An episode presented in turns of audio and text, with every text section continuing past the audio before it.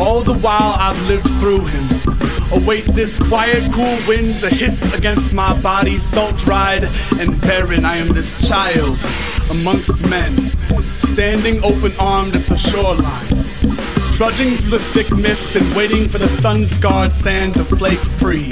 This is me, learning myself in retrospect, in cycles. Inside, I soak in the water that was my winter.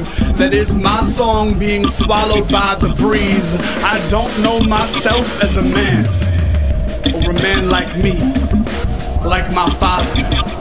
Watching the wind unravel around my body, and me remembering every detail of the day you left. Like I was knee deep in river, the ground around me beginning to quake. Dawn drifting deeper on the horizon. I am this silence, this wordless leviathan, striving to settle the seas, attempting to brave the warring world and internal thunderclaps. So I sank my hands into my face and hope they revealed something reminiscent of what I've misplaced, what's been stolen of me. My father will never know who I am. Six years since last seen, ten inches away from my face, I was nameless.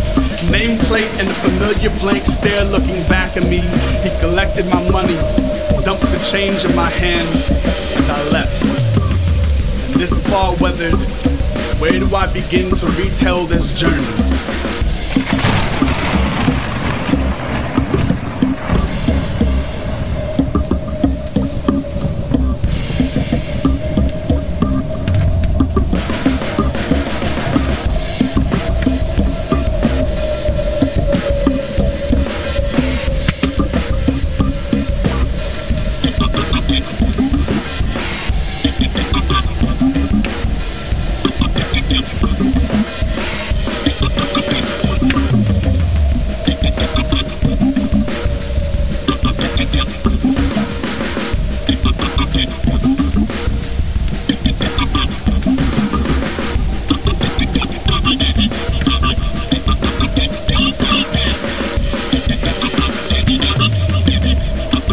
Turned back, do I retrace my step? Do I meet him with handshakes or fury? Scribbled and balled up into the soft of his torso like lightning. Upon which eye wall do I press my back and imagine a time before the lines for food stamps and bankruptcy? And the ten months this man was homeless and falling asleep in the passenger seat of his Chrysler in the parking lot of the apartment we used to call home and my catch 22 childhood and learning my last name as a burden.